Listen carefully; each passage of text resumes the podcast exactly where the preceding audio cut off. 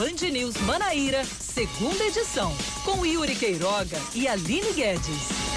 5 horas, 2 minutos. Boa tarde para você que está acompanhando a gente aqui na Band News FM Manaíra. Você, tá, você que está no FM 103.3, no bandnewsfm.com.br e ainda no aplicativo Band Rádios. Estamos juntos para mais um Band News Manaíra, segunda edição. Eu sou Yuri Queiroga, tô com você aí do outro lado do rádio e também tô com ela, Aline Guedes, que também está aqui nos nossos microfones. Tudo bem, Aline? Boa tarde para você. Tudo ótimo, Yuri. Boa tarde para você. Boa tarde para os nossos queridos ouvintes que já estão conosco na nossa sintonia 103.3. Vamos para os destaques desta quinta-feira, dia 17 de setembro de 2020.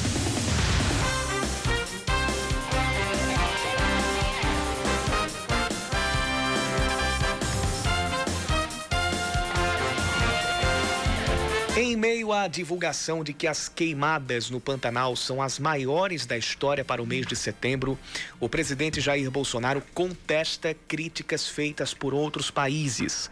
Em visita ao interior da Paraíba, ele afirmou que, em relação à preservação ambiental, o país está de parabéns. Bolsonaro participou hoje da entrega de uma usina de geração de energia solar em Coremas, no sertão do estado. O complexo construído por uma empresa dinamarquesa em parceria com uma distribuidora brasileira, deve gerar energia para cerca de 55 mil habitantes e está avaliado em 482 milhões de reais. Mais informações ainda neste jornal. O Diretório Municipal do PT anuncia que vai recorrer da decisão da Executiva Nacional que anulou a convenção de ontem. O partido lançou a candidatura do ex-deputado estadual Anísio Maia à Prefeitura de João Pessoa, fechou coligação com o PCdoB, que indicou o vice, Percival Henriques, mas o Diretório Nacional se reuniu hoje e decidiu que retiraria a candidatura para apoiar o ex-governador Ricardo Coutinho do PSB, que confirmou ontem que também vai concorrer. Segundo a nota assinada pela presidente da Executiva Municipal, Gilcélia Figueiredo, a decisão de lançar candidatura própria já tinha sido discutida com a presidente do partido, Gleisi Hoffmann. Então, a gente vai trazer mais detalhes sobre esse assunto daqui a pouco, mas até então o que dá para dizer antecipadamente é que existe um impasse. Se quem vai concorrer à Prefeitura de João Pessoa pelo PT é de fato Anísio Maia, ou essa candidatura vai ficar suspensa e o PT vai apoiar localmente a candidatura do PSB com o ex-governador Ricardo Coutinho. Seis chapas devem disputar a Prefeitura de Campina Grande e foram oficializadas no último dia de convenções partidárias. A última legenda a anunciar a candidatura foi o Patriota, que terá Edmar Oliveira concorrendo à prefeitura com Vanderlei Bezerra, do mesmo partido, como vice. O PSB, que tinha o ex-secretário adjunto de esportes Fábio Maia como pré-candidato, abriu mão da cabeça de chapa e vai apoiar Olímpio Rocha, do, PS, do PSOL, indicando Sheila Campos para vice. As outras candidaturas tinham sido homologadas até o início da semana. Vamos falar sobre esportes. Dois jogadores do Campinense testam positivo para a Covid-19 e estão fora da estreia contra o América de Natal pela Série D do Brasileirão.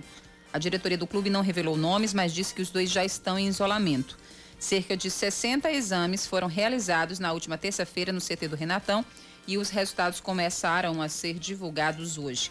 O jogo da Raposa acontece neste sábado às quatro da tarde na Arena das Dunas em Natal. No domingo é a vez do Atlético de Cajazeiras estrear enfrentando o Globo do Rio Grande do Norte no estádio Perpetão lá em Cajazeiras. 5 da tarde, seis minutos. Está começando mais um Band News Manaíra, segunda edição. E você participa com a gente mandando sua mensagem aqui para o nosso WhatsApp. 991 11 9207. 991 11 9207.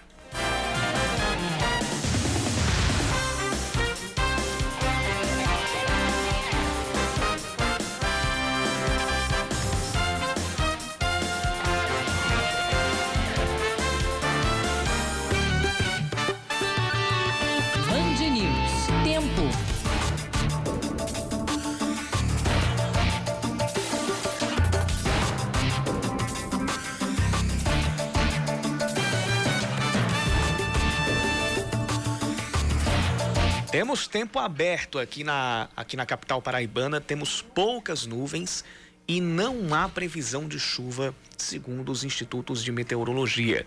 A máxima hoje chegou aos 29 graus. A gente tem agora 27 aqui na capital paraibana e a temperatura deve cair até os 22 graus lá, ah, lá para a noite, para madrugada aqui em João Pessoa. Em Campina Grande, a gente também tem previsão de tempo firme para esta quinta-feira. Final da tarde, início da noite, devem ter uh, céu aberto e poucas nuvens. Hoje a temperatura, assim como em João Pessoa, também chegou aos 29 graus. No momento faz 25 e a máxima deve, aliás, a máxima não, a mínima à noite deve cair até deve deve ficar pela casa dos 18 graus.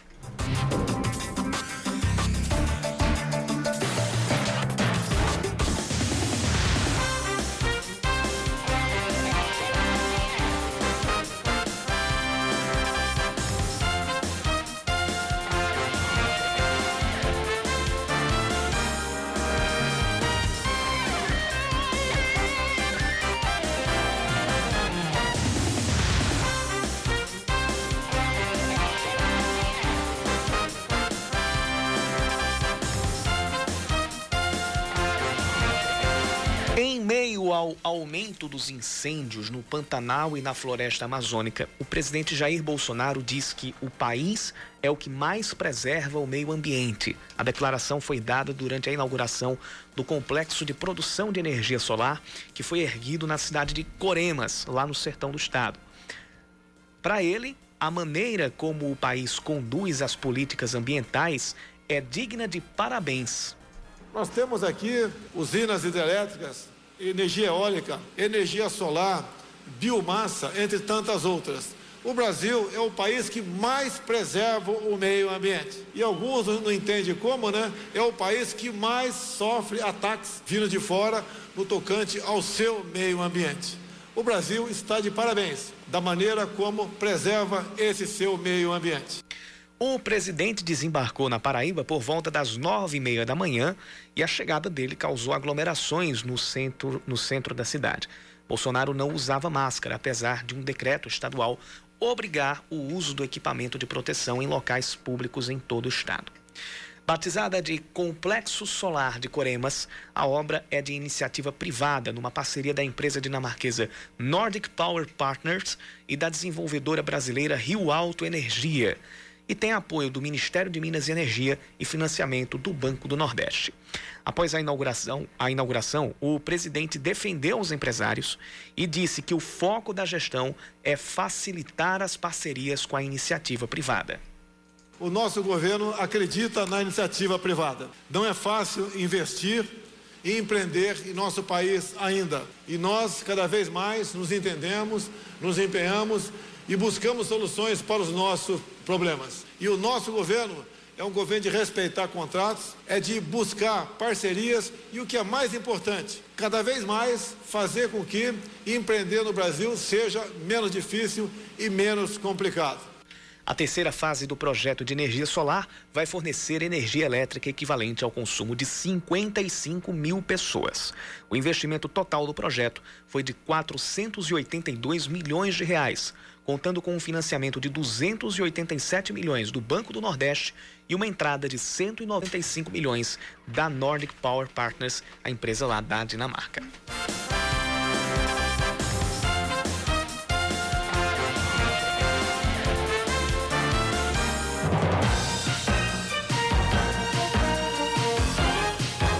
Band News FM, eleições 2020. Agora a gente fala sobre as eleições municipais aqui em João Pessoa. Na capital, 14 candidatos a prefeito oficializaram as candidaturas. Um deles foi Anísio Maia, do PT, que realizou a convenção ontem e horas depois teve a candidatura retirada pelo Diretório Nacional. A decisão foi tomada para apoiar o ex-governador Ricardo Coutinho do PSB, que confirmou ontem que vai concorrer à prefeitura. O tema será judicializado né, pela diretoria municipal para tentar manter a decisão local. A convenção do PT aqui em João Pessoa aconteceu no Sindicato dos Bancários. Percival Henriques, do PCdoB, inclusive foi homologado como vice na chapa. Durante o evento, Anísio destacou que uma das principais bandeiras defendidas pela chapa será a participação popular. Repartir oportunidades criar oportunidade igual para todos, fazer com que a prefeitura não seja um instrumento dos grandes, mas que o povo se empodere da administração para participar, para criticar, inclusive também ter voz e vez. Portanto, nós pretendemos, para mudar esse sistema, estabelecer um movimento democrático na cidade, que para ser democrático tem que ter participação popular e tendo participação popular vai ter controle social, para que todo cidadão e cidadã possa usufruir igualmente dos bens da administração.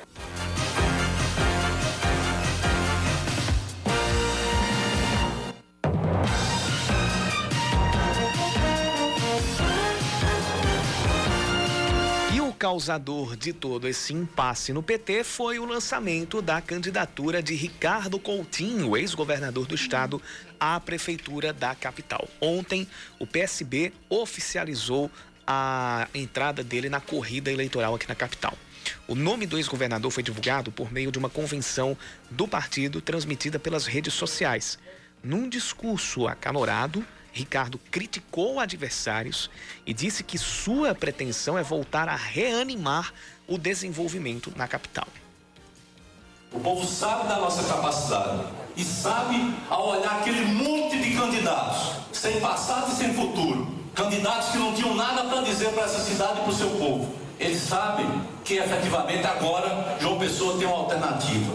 Não teremos uma campanha de grandes caminhadas, como sempre fizemos, mas nós teremos um leque de ideias. Nós teremos a nossa existência, a nossa postura para mostrar que essa cidade tem jeito e o que falta é prefeito. Ricardo governou a Paraíba entre 2011 e 2018 e é alvo da Operação Calvário. Ele é acusado pelo Ministério Público da Paraíba de supostamente ter comandado uma organização que desviou recursos da saúde do Estado. Na convenção socialista também foram anunciados os nomes de 16 candidatos a vereador pelo partido. O nome que vai compor a chapa ainda vai ser anunciado pelo partido. E aí depende muito da depende muito da, da composição, se vai ser aceita a vinda do PT ou se não. A gente tem esse impasse como a, a, a pauta de maior destaque no momento na pré-campanha, se é que podemos chamar, aqui nas eleições em João Pessoa.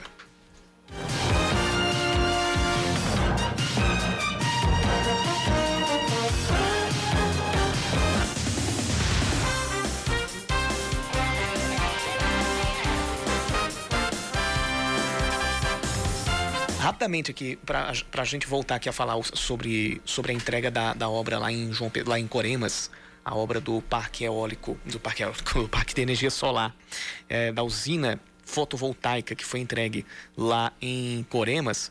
É, eu, eu, inclusive falei hoje com, no, no, no programa Muito Mais com o Gerardo Rabelo de que aquela usina vai tornar a cidade de Coremas conhecida por, por duas coisas muito importantes. Coremas hoje já é conhecida por ter o maior reservatório da Paraíba, o Complexo Coremas Mãe d'Água. E agora vai ter esse parque, esse parque de geração de energia solar que deve beneficiar 55 mil pessoas.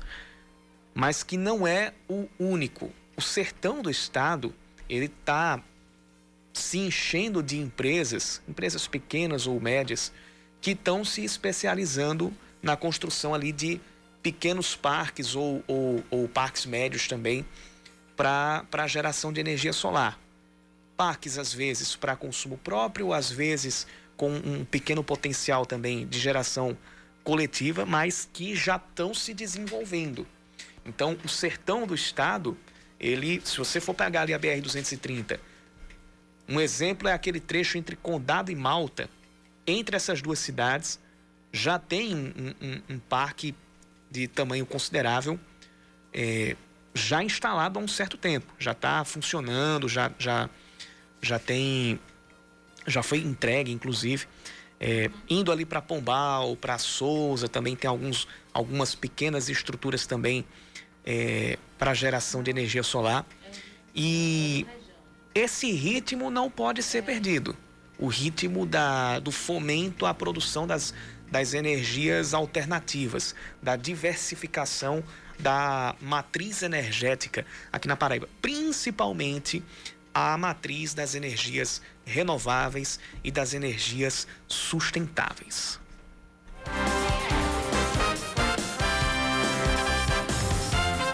5 e 17, a gente volta já.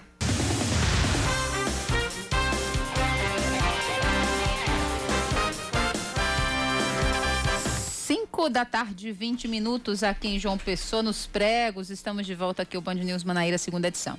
O Tribunal de Contas do Estado julga irregular um contrato assinado entre o governo e a organização social Em Saúde para serviços na área de educação.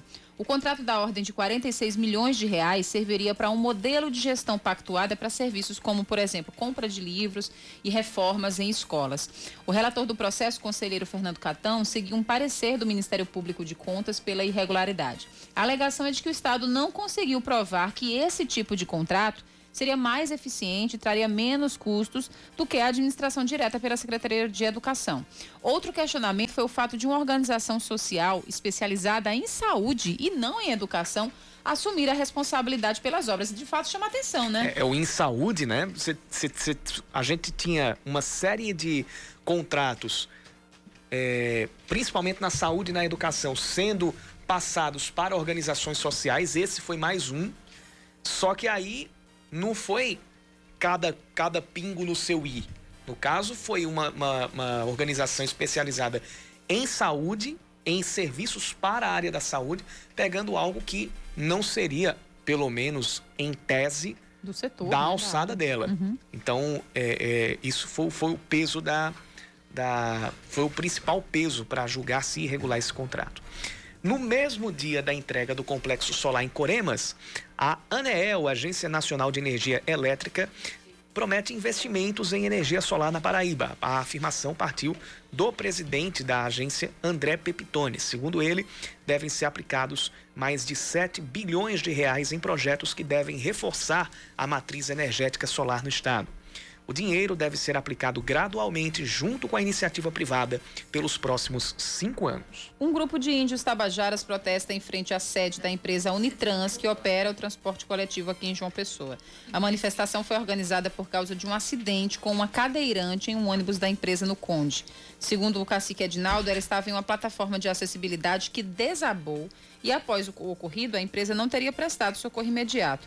Os índios pediam que a companhia pagasse pelos exames que precisaram ser feitos na rede particular e por uma nova cadeira de rodas que foi danificada no acidente. A Unitrans nega as acusações e diz que já havia prestado assistência a passageiro. Dados da pesquisa de orçamentos familiares do IBGE apontam que moradores de mais de 676 mil casas na Paraíba têm algum tipo de insegurança alimentar. O índice, que representa mais da metade das residências, ou seja, 53,5%, é maior do que a média nacional de 36,7% e a média regional de 50,3%. Em um terço das residências existe insegurança leve, ou seja, preocupação ou incerteza quanto ao acesso à comida no futuro e quantidade inadequada de alimentos. Em 13,2% dos casos, a insegurança é moderada quando falta comida para os adultos ou os padrões de alimentação são quebrados. Já em 6,3%, a situação é a mais grave, quando até as crianças são atingidas pela falta de alimentos. A proporção de domicílios com segurança alimentar, que é de 46,5%, é a oitava menor do país. A proporção de domicílios com segurança, ou seja, que sabem que vão ter geladeira cheia, vão ter um bom suprimento de alimentos no mês e nos meses que vão seguir-se. Nenhum jogador ou membro da comissão técnica do Botafogo testa positivo para o coronavírus nos exames feitos antes da sétima rodada da Série C. A equipe fez os testes antes de viajar para Belém do Pará, onde vai enfrentar o Remo neste domingo às seis da noite. Para o jogo, o técnico Rogério Zimmermann pode contar com o retorno do lateral esquerdo Mário Sérgio e do zagueiro Luiz Gustavo, recuperados de lesão. Além deles, o volante Juninho, que volta de suspensão, também pode ser relacionado. São 5 e 24 e meio e nós voltamos a falar de eleições.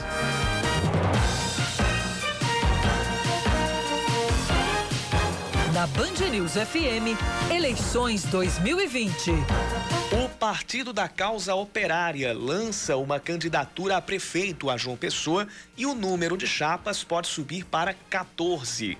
Quem vai disputar a eleição é Camilo Duarte, que é servidor público federal e já disputou o cargo de vereador nas eleições de 2012. O vice na chapa será Maurício Almeida. As candidaturas a prefeito e a vereador podem ser registradas até o dia 26 de setembro.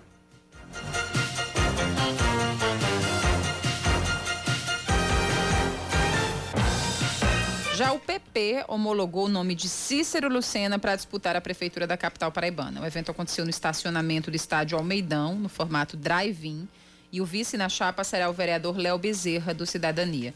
Durante o discurso, Cícero agradeceu o apoio do governador João Azevedo, que esteve presente no evento.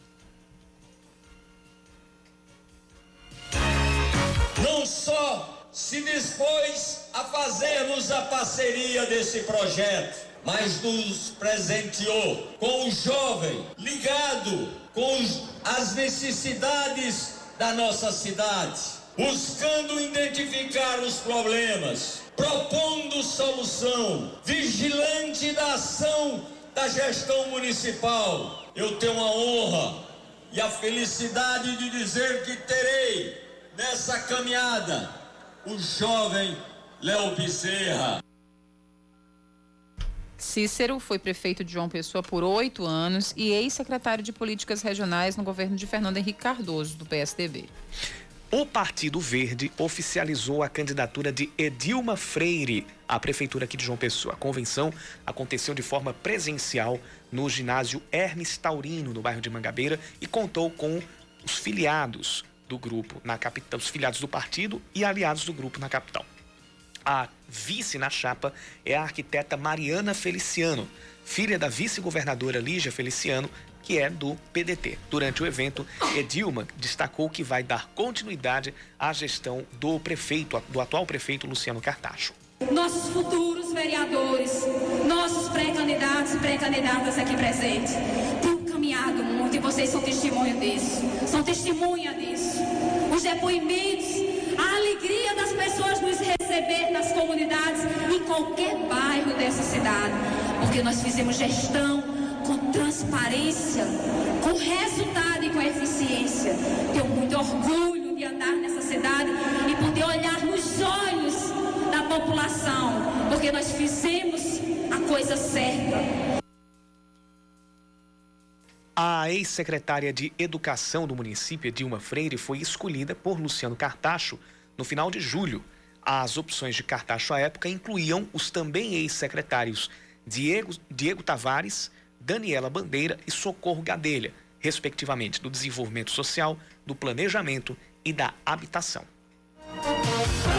Já o PSDB homologou o nome de Rui Carneiro como candidato à prefeitura de João Pessoa. A convenção realizada com o PSC aconteceu na tarde de ontem.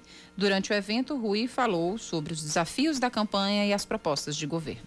Mas essa eleição nos traz dois desafios. A primeira, reverter os índices cruéis de uma pandemia. A segunda, fazer com que a corrupção não interfira mais nas eleições no nosso estado. Eu não tenho medo de prefeitura, não tenho medo de estado.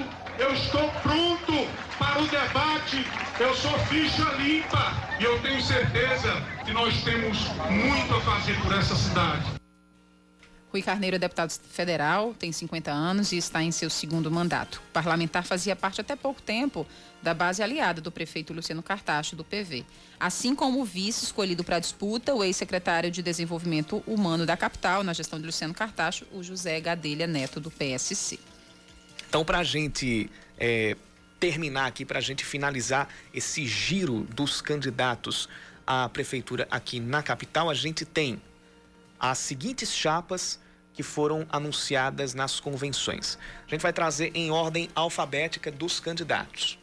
Em João Pessoa, a gente tem Anísio Maia, do PT, que terá como vice Percival Henriques, do PCdoB, pelo menos o que foi lançado pelo Diretório Municipal, porque já existe a decisão da Nacional de vetar a candidatura para apoiar a, a de Ricardo Coutinho, do PSB, mas isso vai ser judicializado.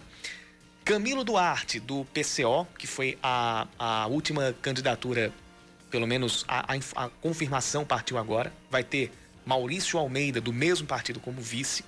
Carlos Monteiro, da Rede Sustentabilidade, junto com Felipe Leite, também do mesmo partido, também do partido, chapa puro sangue também. Cícero Lucena, do Progressistas, que terá como vice Léo Bezerra, do Cidadania.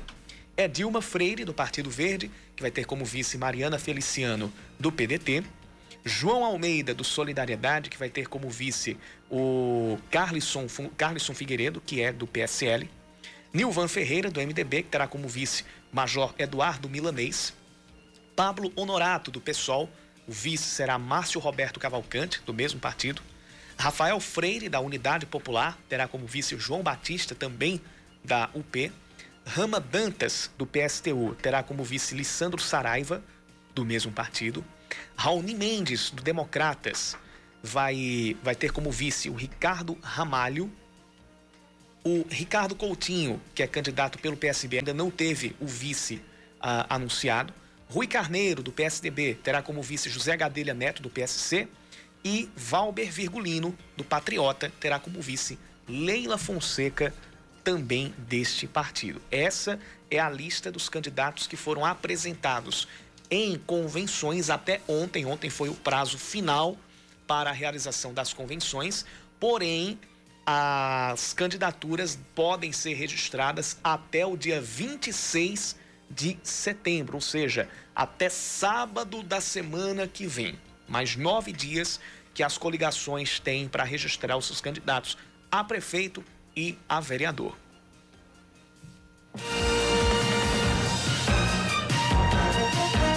E agora a gente fala sobre as eleições em Campina Grande. Mais cedo, nós trouxemos a informação de que seriam cinco candidatos, mas na verdade são seis que estão na disputa pela prefeitura do município. A última legenda a anunciar a candidatura foi o Patriota, que terá Edmar Oliveira concorrendo à prefeitura com Vanderlei Bezerra, do mesmo partido, como vice. O PSB, que tinha o ex-secretário adjunto de esportes, Fábio Maia, como pré-candidato, abriu mão da cabeça de chapa e vai apoiar Olímpio Rocha, do PSOL, indicando Sheila Campos para vice. O deputado estadual Inácio Falcão, do PCdoB, será candidato com Tatiana Medeiros, do MDB, compondo chapa. O PSL homologou Arthur Bolinha como candidato, com Annelise Meneghesso, do PRTB, como vice. Já o Podemos terá Ana Cláudia Vital como candidata, tendo como vice o sargento Wellington Silva. E o PSD do atual prefeito Romero Rodrigues terá Bruno Cunha Lima como candidato a prefeito, compondo chapa com Lucas Ribeiro do Progressistas.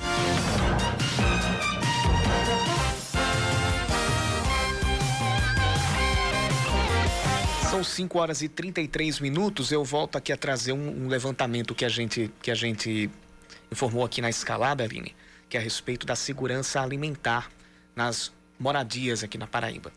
Quando você tem mais da metade das residências com pelo menos uma pessoa em situação de, de insegurança alimentar, ou seja, não sabe se vai ter comida nos próximos dias ou já não tem, isso já expõe o tamanho do buraco que a gente tem em relação a outra, outros setores, principalmente a composição de renda, a emprego.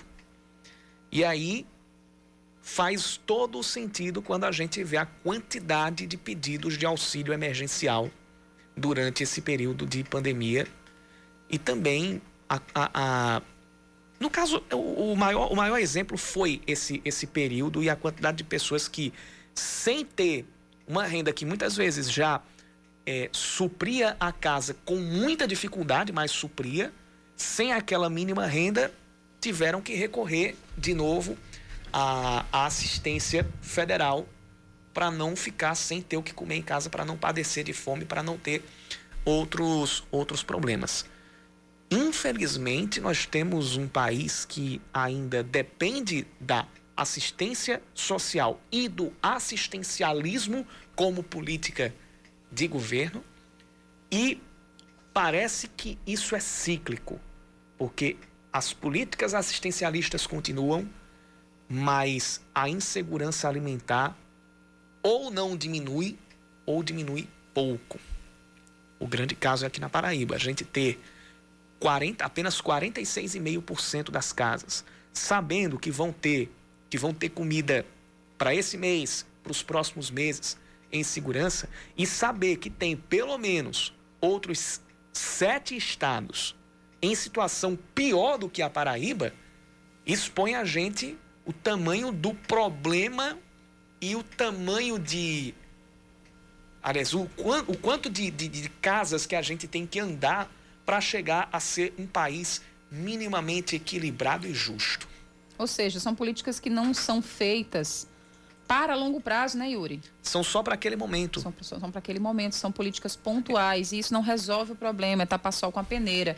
Por isso que é, o IBGE, informação do IBGE, a fome aumentou 43% em cinco anos. O Brasil teve a, essa primeira piora é, em segurança alimentar, isso já no espectro nacional, né? É, nos últimos anos. Então, ou seja, talvez alguma iniciativa que tenha sido feita no passado, né, para erradicar a pobreza, para erradicar a fome, a gente começa a retroceder, porque as políticas pontuais permanecem e as ações a longo prazo que são as corretas, né? O que, é que as pessoas precisam de segurança alimentar, de educação, é, de saúde, essas coisas que são básicas, né? Não são feitas, não são pensadas, não são geridas para resultados a longo prazo. É, é aquela velha política, né? Aquela velha, aquele velho pensamento político de fazer algo que dê resultado ainda nos quatro anos de governo para poder se reeleger por mais quatro anos. Que devo... Algo que dê voto. Algo que dê voto, trocando em miúdos. É, né? eu, eu, eu, lembro, eu lembro de, de um adágio lá do sertão que diz assim: obra encanada não dá voto. Pois é, aquilo, obra embaixo aquilo da terra. que a gente não vê, é. né? Então, isso diz muito sobre quais são as prioridades dos nossos gestores.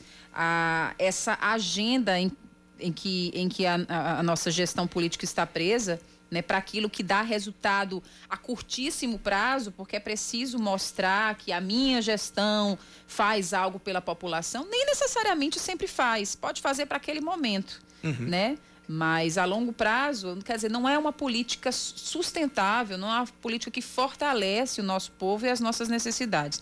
É uma pena, e eu acho que é mais que uma pena, é perverso com o nosso povo. E é um ciclo, como você falou, né? Isso, uhum. quando a gente consegue lembrar de tantos outros momentos em que o nosso povo passou por insegurança alimentar, a gente tem muita ciência e a certeza de que é uma agenda que sempre existiu para os nossos políticos. Isso é muito perverso para o nosso povo, Yuri. Perverso para a gente, perverso para as próximas gerações, principalmente porque deveria ser nestas próximas gerações que deveria focar-se o trabalho da, da política como um todo. E que eleição após eleição a gente renova os votos de que. Ah, de que se mude o pensamento, de que se mudem as práticas. Então, é, e é muito importante que a gente leve isso a cabo nesse momento, com eleições chegando. Essa questão do arroz é muito, é, diz muito sobre isso. Sobre como a agenda do nosso país não está preocupada com os nossos. Uhum. Porque a questão do arroz está tão alto é porque a, a, a gestão do país, é, o Ministério da Economia, enfim, é, só se preocupou com a questão do que sai. Uhum do que é cultivado aqui, o que sai para os outros países. E não, não, ninguém levou em consideração o que é que os brasileiros precisam, do quanto é que os, de quantos brasileiros precisam é, para usar, para usufruir, para consumir. Então, isso diz muito do que realmente. Será que de fato os nossos gestores estão pensando no, no povo, no nosso povo? Né? Então, não é, não é um aumento sazonal, né? não é um aumento casual. É, é fruto direto dessa desarticulação da política de segurança alimentar, infelizmente eu tenho que falar, por parte do governo federal. Né? Uhum. Temos que pensar. É, não dá para vender todo o estoque do arroz nacional e depois ficar procurando culpado A, B ou C. Né? A gente também tem que ter muita consciência disso. 5h39, a gente volta já.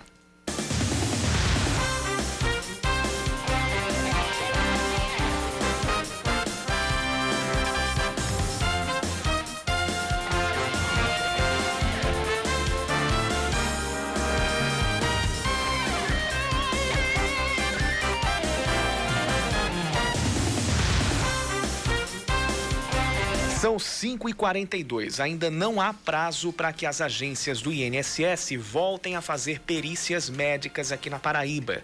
De acordo com o site do INSS, 11 agências estão aptas para voltar aos serviços, menos perícias, desde a última segunda. Os demais atendimentos são realizados apenas com agendamento. A fila de requerimentos que dependem de um parecer do INSS está em 758 mil pessoas ou 758 mil pedidos. O Tribunal Superior Eleitoral libera o sistema Divulga Can de Contas, que mostra as candidaturas já registradas nas eleições para prefeito e vereador.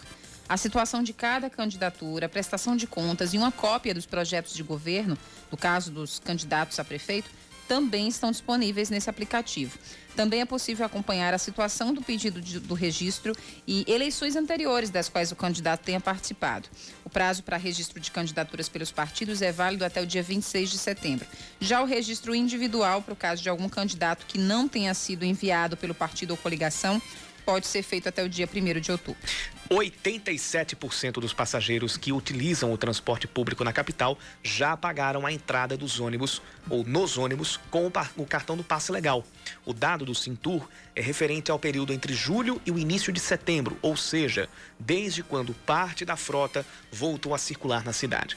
Os ônibus ficaram parados entre março e julho por causa das medidas de isolamento social em virtude da pandemia do coronavírus. A partir de hoje, o passe legal começa a fazer parte do regime de integração, que dura metade do tempo da viagem da linha mais uma hora. Ou seja, você termina, você vai precisar pegar dois ônibus. Você pega o ônibus, você pega a, a, a, aquele, aquela sua linha. O tempo para integração, ou seja, para você pegar numa uma outra linha sem precisar pagar uma outra passagem, é metade do tempo da tua viagem mais uma hora. Se você gasta, por exemplo, se a linha toda, não é, não é o tempo que você faz, não é o seu trecho. Se a linha toda, por exemplo, o, a linha 302 sai de Cidade Verde, vai até aqui o centro da cidade e depois volta. O tempo lá é X. Vai ser metade daquele tempo mais uma hora que você tem para pegar uma outra linha sem a necessidade de pagar uma outra passagem. Dois foragidos da polícia são presos em Barra de Santana, no Cariri, durante a Operação Coringa, que foi deflagrada hoje. Eles são investigados por um duplo homicídio ocorrido no dia 29 de julho, na cidade de Gado Bravo, também no Cariri. Na mesma operação, outras duas pessoas foram presas em flagrante, mas elas não eram alvo das buscas e dos mandados de prisão. Elas devem responder por, por tráfico de drogas e porte ilegal de armas. Uma pesquisa do Procon Municipal indica que o preço do quilo do arroz em João Pessoa já está chegando aos seis reais. O Procon consultou o preço de 10 supermercados e constatou que o menor preço ainda está em R$ 3,99. Já o leite em pó está custando entre R$ 23,00 e R$ 26,49, enquanto o óleo de soja varia de R$ 7,75 a R$ 8,89.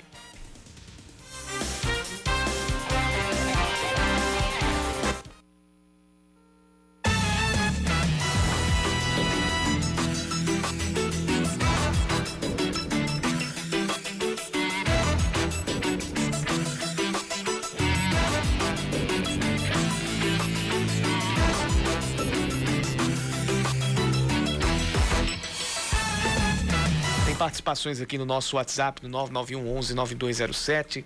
Tem o ouvinte Ricardo Santos, também tem o Tito Lobo é, interagindo conosco, também o Américo Tito e ainda o ouvinte Josélio. Todos eles estão mandando mensagem por aqui. Nosso WhatsApp é o 991 11 9207.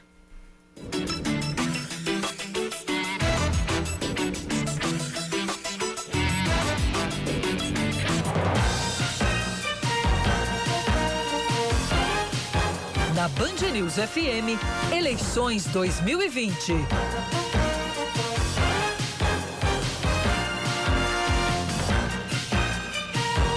Após as convenções, os prazos começam a correr para o registro de candidaturas e também para as propagandas eleitorais. As informações vêm na reportagem do Leandro Oliveira.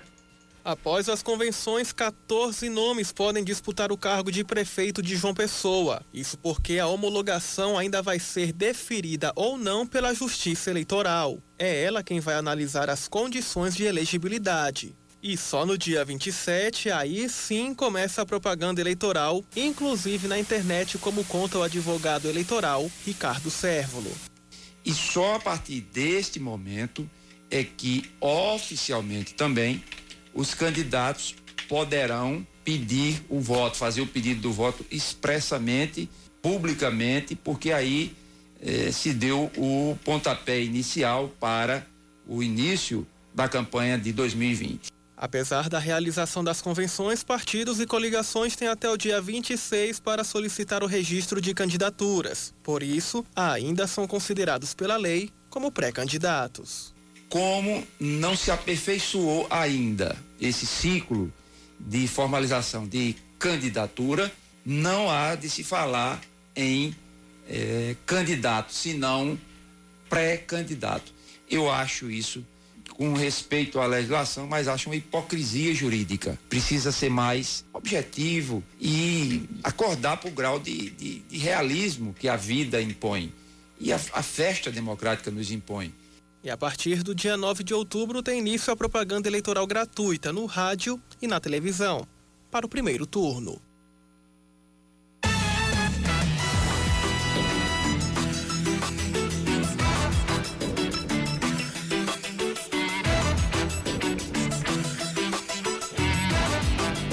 Tem desdobramento a respeito do impasse envolvendo a candidatura de Anísio Maia e Percival Henriques à Prefeitura de João Pessoa. A executiva municipal do PT convocou para amanhã uma entrevista coletiva às 11 da manhã, que vai acontecer na, na sede do, do Partido dos Trabalhadores, aqui no bairro de Jaguaribe, e vai ter o pré-candidato homologado, Anísio Maia, a presidente do, do, da executiva municipal, Gilcélia Figueiredo, o deputado federal Frei Anastácio e os vereadores Marcos Henriques e Sandra Marrocos, todos eles filiados ao, ao PT. Vale lembrar que ontem, em convenção, o PT homologou a pré-candidatura de Anísio Maia, do PT, e a coligação com o PCdoB, que indicou Percival Henriques como vice da chapa. Porém, a executiva nacional do PT com a presidente Glaze Hoffman e toda a comitiva, decidiu por maioria de votos pela anulação da convenção e pela anulação da candidatura para que o PT apoiasse o candidato Ricardo Coutinho, do PSB, e fizesse uma composição com o PSB.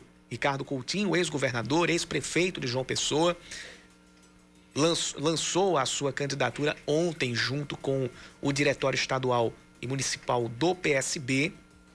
E, segundo a, dire, a, dire, a diretoria nacional, o Diretório Nacional, perdão, a, a orientação do PT seria, em função da mudança na conjuntura, seria a de apoiar Ricardo Coutinho e não seguir com candidatura própria. Essa decisão foi a refutada pelo Diretório Municipal, que anunciou que iria recorrer e amanhã vai ter uma vai conceder uma entrevista coletiva para tratar desse assunto. Você acha, é, Yuri Queiroga, que o PSB já tinha consciência, lógico que da, da estratégia sim, porque Ricardo Coutinho já vinha fazendo esse caminho de buscar alianças e já era sabido de todos que ele buscou principalmente essa aliança do PT desde o início, que ele havia procurado o ex-presidente Lula, a Gleisi Hoffmann.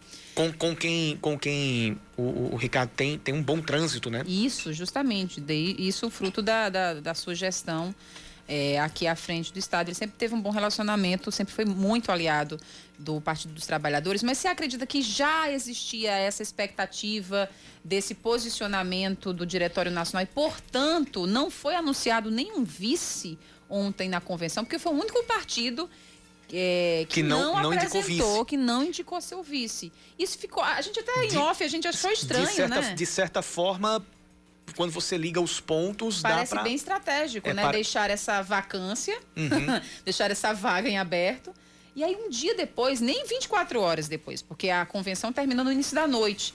Pela manhã, a gente já, pela manhã, início da tarde, a gente já trouxe essa informação do Diretório Nacional do PT. Uhum.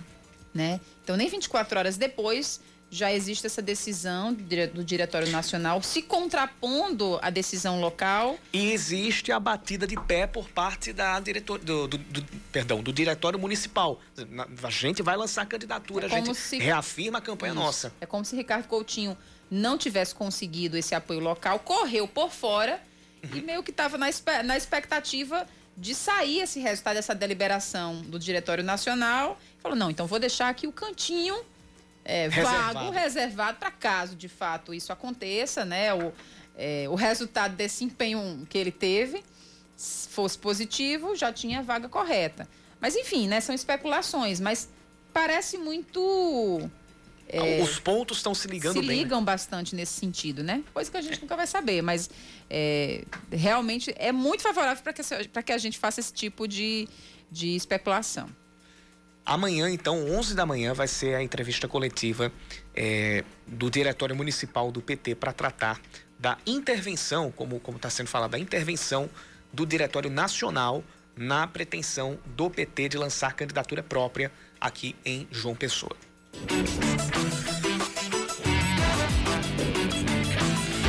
Seu caminho.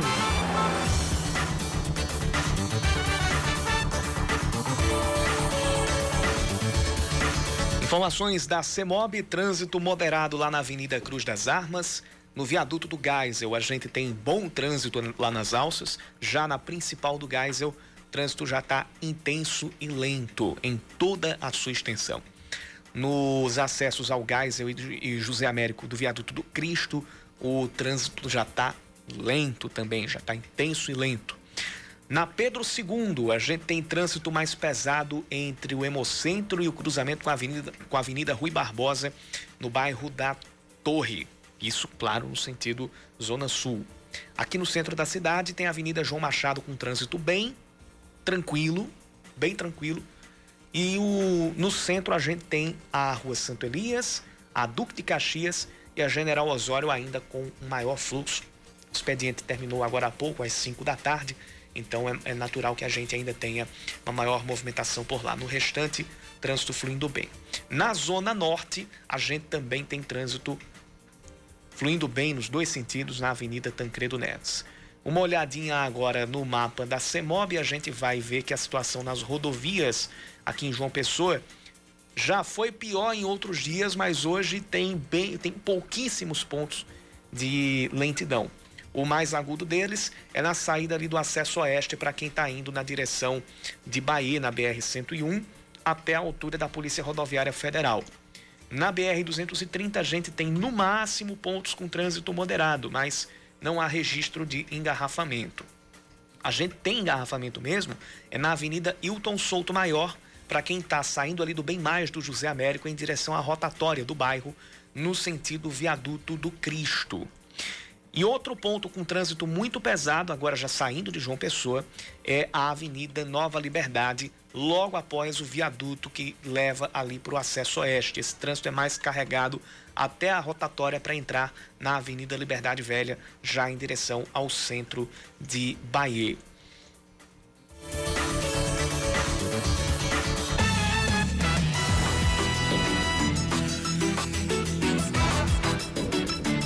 Acaba de sair o balanço da Secretaria de Saúde do Estado sobre os casos da Covid-19. 777 novos casos foram confirmados nas últimas 24 horas. Então, o número de casos está chegando a 115.359 e o número de óbitos subiu para 2.670. São 11 mortes nas últimas, aliás, 11 mortes do último balanço para cá, sendo três nas últimas 24 horas. Número de testes realizados já é de mais de 347 mil. Ocupação de leitos está em 38%. Nos últimos dias vinha se mantendo em 41% a ocupação dos leitos de UTI e agora caiu para 38%. Tendo 34% o índice em João Pessoa, 44% em Campina Grande e 43% no Sertão. Eu terminei passando batido aqui do número de casos de pacientes recuperados, já passa dos 88 mil.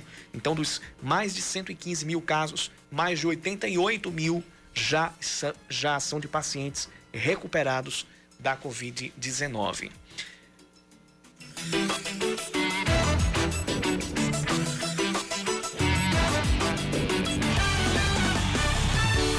Notícia de agora, fim da tarde, o goleiro Felipe foi suspenso ou teve a, a, a, a, suspensão ampliada pelo Superior Tribunal de Justiça Desportiva por causa de eventos ainda na Copa do Nordeste, reclamação de arbitragem, reclamação contra a arbitragem, contra a CBF, ainda no jogo contra o Bahia, quando o Botafogo foi eliminado da Copa do Nordeste.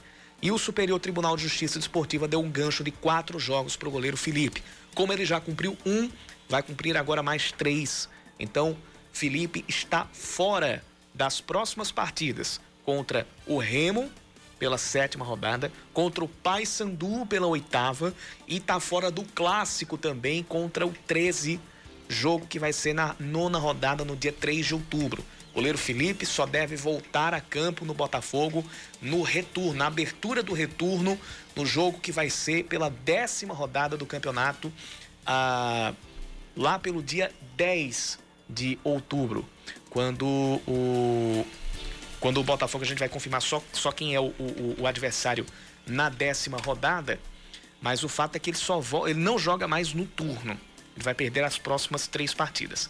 Ele tinha jogado as últimas por força de um efeito suspensivo, só que aí o mérito do caso foi julgado e aí ele terminou não tendo a punição revertida. O Botafogo vai jogar contra o Ferroviário na décima rodada, só no jogo contra o Ferroviário aqui em João Pessoa é que o Felipe pode voltar à meta do Belo. Então, um desfalque importantíssimo. O goleiro, o capitão da equipe, o Felipe, estará fora do Botafogo nas próximas três partidas.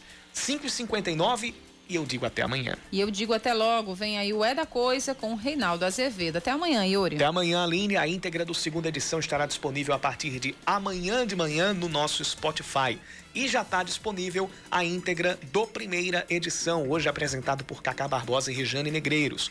Acesse lá o nosso Spotify Basta colocar na aba de pesquisa Band News FM Manaíra. Lá você encontra os nossos jornais na íntegra, as reportagens que vão ao ar durante a programação e também a coluna Muito Mais com Gerardo Rabelo e a minha coluna de esportes. Segunda edição volta amanhã às 5 da tarde. Um cheiro para todo mundo.